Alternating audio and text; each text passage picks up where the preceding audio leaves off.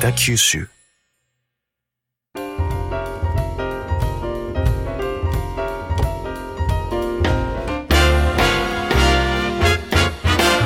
おはようございます。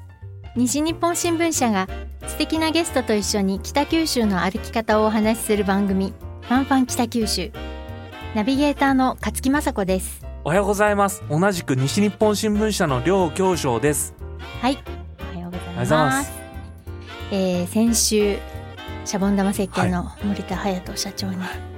会社の110年の歴史について。すごいですよね一世紀、はい、そうですよ。はい、で最初は石鹸じゃなかったっていうお話から聞きましたよね。はい。で今日も先週に引き続き、はい。森田社長をスタジオにお迎えしています。はい。えーシャボン玉石鹸社長森田隼人さんです。今週もよろしくお願いいたします。よ。ろしくお願いいたします、よろしくお願いします。あのーまあ先週もねちらっと頭出しで話しましたけど、コロナではい。石鹸の売れ行きが大変なことになってますね。あ、そうですね。あのやはり衛生意識の高まり、はい。手を洗う回数が皆さん増えてまいりましたので、僕も増えました 増えましたけどはい。はい、ハンカチ持ってちゃんとはいそう。はい。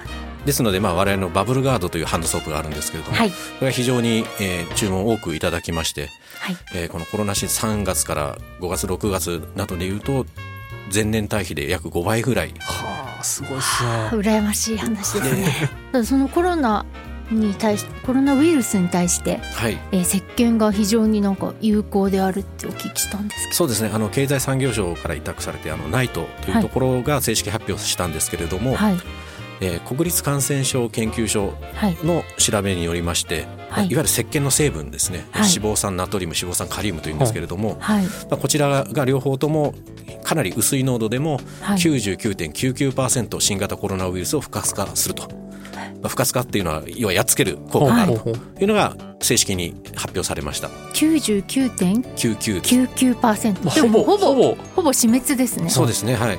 はい。で我々また別で、えー広島大学に協力していただきまして、まあ、当社の手洗い石鹸、バブルガード。はい。これを用いた実験でも、えー新型コロナウイルスをしっかりやっつける効果が出ておりますなるほどですね。社長ちょっと戻りますけど不活化不活化不活化不活。性あ化です不活？性化あすいませんバカで。お勉強になりました勉強になね。りましたね。はい、はい、でまああのシャボン玉石鹸というとですね健康な体ときれいな水を守るはい。っていうキャッチフレーズがありますけれども、まさにもう命を守ることにつながってるわけですね。そうですね。今回私もそれをすごく思いまして当社の企業理念、健康な体ときれいな水を守る。本当に健康命を守るにつながってるなと、なるほど。もうある意味エッセンシャルワーカーというかですねやっぱり世の中になくてはなならないそうですねはい。お仕事なんですね。でちょうどまあハンドソープだけではなくて、まあ、食器洗いであったり固形石鹸であったり洗濯石鹸などで。全般的にやはり伸びましたねこのコロナ中、ああやっぱそうでしょうそうねですね。もう洗うっていうことにものすごくみんなやっぱ意識を集中してますからね。そうですね。加えてまた多分より安全なものを使いたいという気持ちがより強くなったんじゃないかなというふうには考えています。なるほどですね。で先ほどちらっとその広島大学とっておっしゃったんですけど、はい、広島大学ではどういうことをなさってるんですか？はい、あのー産学連携で取り組んでおりまして、はい。えー無添加の石鹸でウイルスに効果があるようなものができないかと。いうことで、広島大学のウイルス学の先生に、うんと共同研究させていただきまして出来上がったのがこのバブルガードでございまして、はあでえーそれに加えてですね、まあ、広島大学さんと地元の産業医科大学さんそして北九州市立大学さん。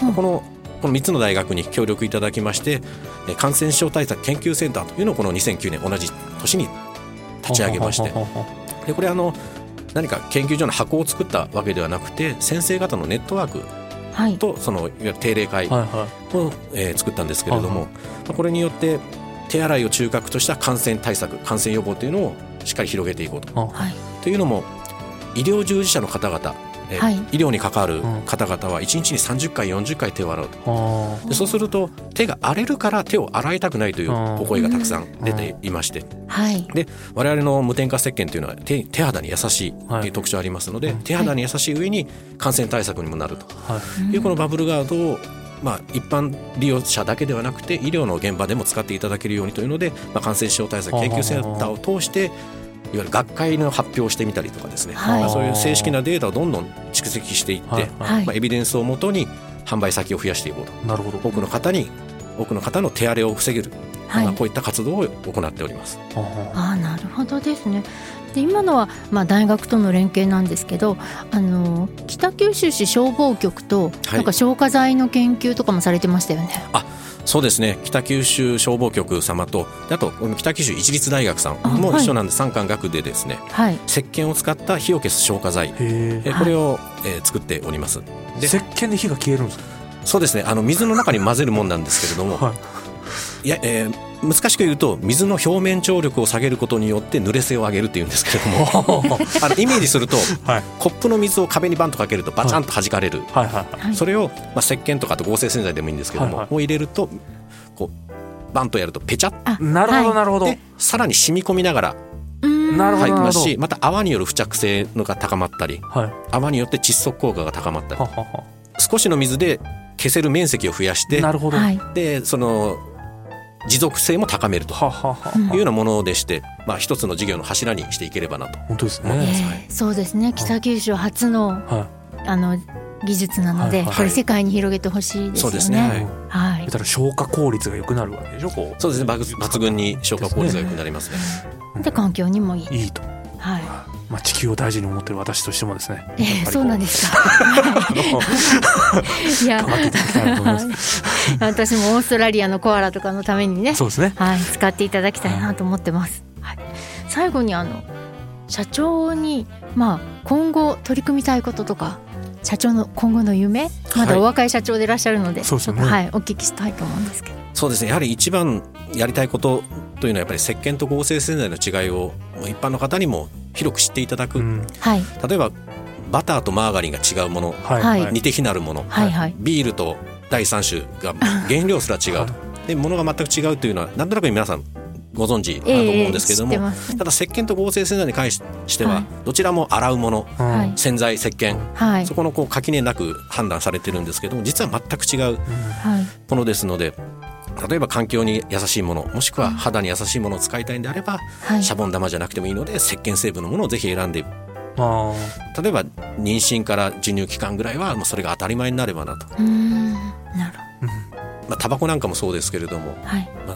30年前だったらどこでも吸えたものがだんだんこう有害性が皆さん知ってくるとはい。吸えなく、まあ、吸える場所もなくなってきましたし、そうで吸う人も減ってきたと思うんですけれども、はい。そういうふうに石鹸と合成洗剤の違いというのも多くの方に知っていただければ石鹸を選ぶ方ももっと増えてきてはい。でそれは自身の環境あご自身の体だだけではなくて次の世代につながる環境を守ることにもつながりますので、まあ、そういった石鹸と合成洗剤の違いを多くの方に知っていただいてシャボン玉の輪を広げていってで、はい。それによってまたうちの社員たちも楽しく元気に働いてくれればいいことないかなというふうに思ってます。はいえー、2週にわたって森田社長にお話を伺いましたけど、りょうさんいかがでしたか？いやーもう夢を後押しするじゃないですけど、はい。僕実は大ファンでしてですね。はい、なんか愛用してるらしい愛用してね。るんですよ。これ宣伝になっちゃってるんですよ。あれですけどいやいですよ、いいんですよ。あの本当 あと何ですかね本を昔読んでですねそれこそはい「更新楽」って本があるんですけど、はい。あのうちあの新聞社から。本新聞で連載して。い連載してはい。やってた、あの本を読んで僕もファンになりまして、はい。シャボン玉石鹸だったらうちの子たちに使っても大丈夫だと、うん。えーいうのがあってですねちっちゃいうちのまだ3歳がいるんですけど、はい。まあ、全部シャボン玉石鹸でもう頭から全部もうピュッと洗って、はい。ピュッと流して終わるっていうこれも楽なんですよね。もう間違いないと思います。あのいや本当大好きですよありがとうございます。もう本当地球のためにですね私ちょっと声を大にして言いたいですけども本当シャボン玉石鹸いいですよと 皆さんにお伝えしたいなと思いますどうもありがとうございました。はいありがとうございました4週間にわたってねはい楽しいお話を聞かせていただいて、ははいい、本当にありがとうございます。えー今週もゲストは、えー若松区にありますシャボン玉石鹸社長森田隼人さんでした。どうもありがとうございました。ありがとうございました。ファンファン北九州では皆様からの感想を募集しています番組公式メールアドレスファンファンドット北九州アットマーク西日本ハイフン NP.jp、えーファンファンは FANFUN までどしどしご応募ください。またラジコやポッドキャストなどでもお聞きいただけます。それでは次回のファンファン北九州もお楽しみに。